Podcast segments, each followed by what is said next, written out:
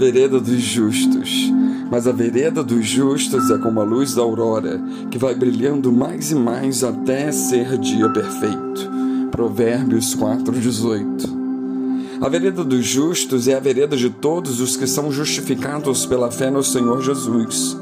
Somos todos exortados pela palavra a correr com perseverança a carreira que nos está proposta, olhando firmemente para o Autor e Consumador da fé, Jesus. À semelhança de uma corrida de revezamento, somos contemplados por uma nuvem de testemunhas, atletas da fé que já venceram, mas que dependem da nossa vitória para que recebam conosco o seu galardão. Essa corrida tem largada, travessia e chegada. Guimarães Rosa nos deixou a lição de que a travessia na vereda da vida é mais importante que a largada e a chegada. No entanto, podemos dizer que a vereda dos justos é como a luz da aurora, que brilha mais e mais até ser dia perfeito, porque começa bem na largada, prossegue bem na travessia e termina bem na chegada. Em primeiro lugar, a vereda dos justos é brilhante porque começa bem começa com Cristo. Jesus é o autor da fé. Ele é o justo e justificador dos que creem. Ele disse: Eu sou a porta. Se alguém entrar por mim, será salvo. Entrará e sairá e achará pastagem. João 10, 9. Os justos entram pela porta, não pulam o muro, atendem ao chamado para o arrependimento e a fé, para a conversão, para a salvação pela graça. Assim, aceitam o caminho para o discipulado, para o serviço, para a missão. Renunciam à vida mesquinha centralizada no ego para viver a vida plena e abundante centralizada em Cristo. A vereda dos justos é brilhante porque começa bem. Em segundo lugar, a vereda dos justos é brilhante, porque nela os justos prosseguem bem, prosseguem em Cristo. Ele disse: Eu sou o caminho, a verdade e a vida, ninguém vai ao Pai senão por mim. João 14,6. Portanto, ele não é só a porta de entrada, ele também é o caminho.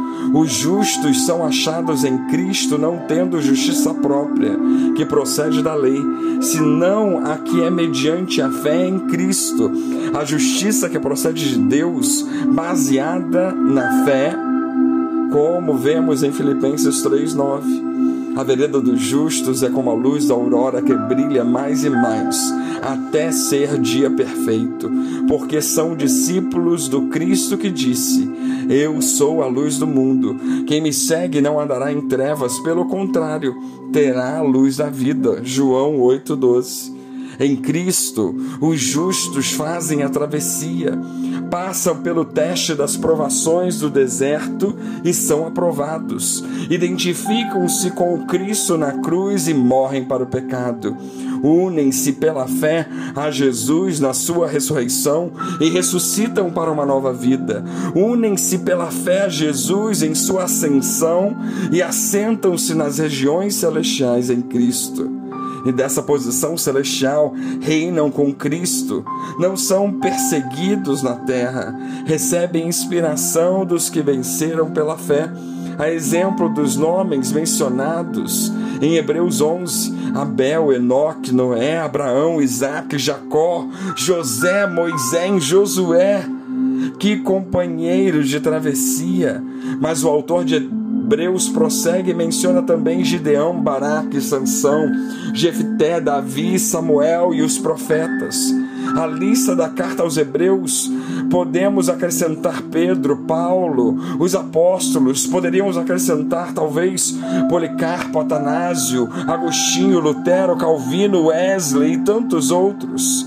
Como afirma a carta aos Hebreus, esses heróis da fé subjugaram reinos, praticaram a justiça, fecharam a boca de leões, extinguiram a violência do fogo, escaparam ao fio da espada, da fraqueza tiraram força, fizeram-se poderosos em guerra, puseram em fuga exércitos de estrangeiros.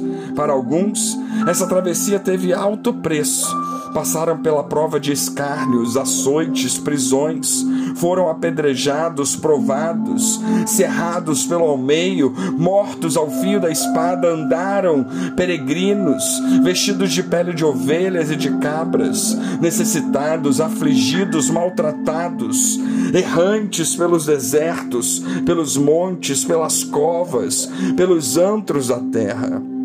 Realmente, Guimarães Rosa tinha razão.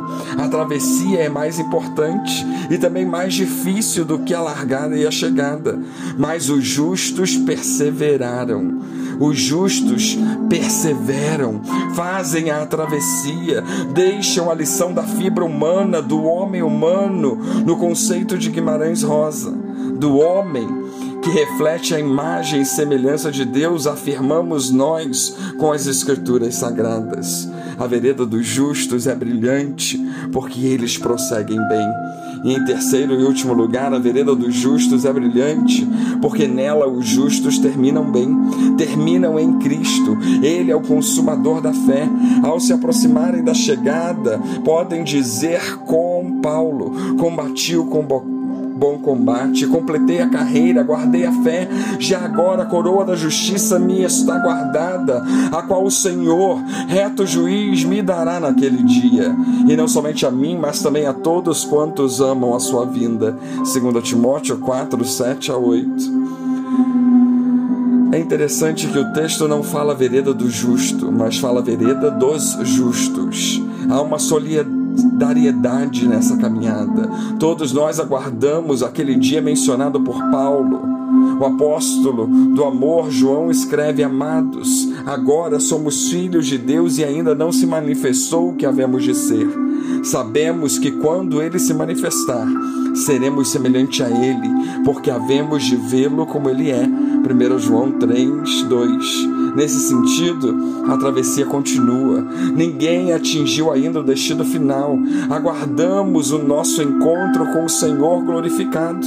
E depois de mencionar os vencedores pela fé, o autor de Hebreus acrescenta: Ora, todos estes que obtiveram bom testemunho por sua fé não obtiveram, contudo, a concretização da promessa, por haver Deus provido coisa superior a nosso respeito, para que eles, sem nós, não fossem aperfeiçoados. Hebreus 11, 39 e 40. Assim, podemos repetir a caminhada cristã na vereda dos justos. É como corrida de revezamento. Os que já venceram dependem da nossa vitória para que recebam galardão.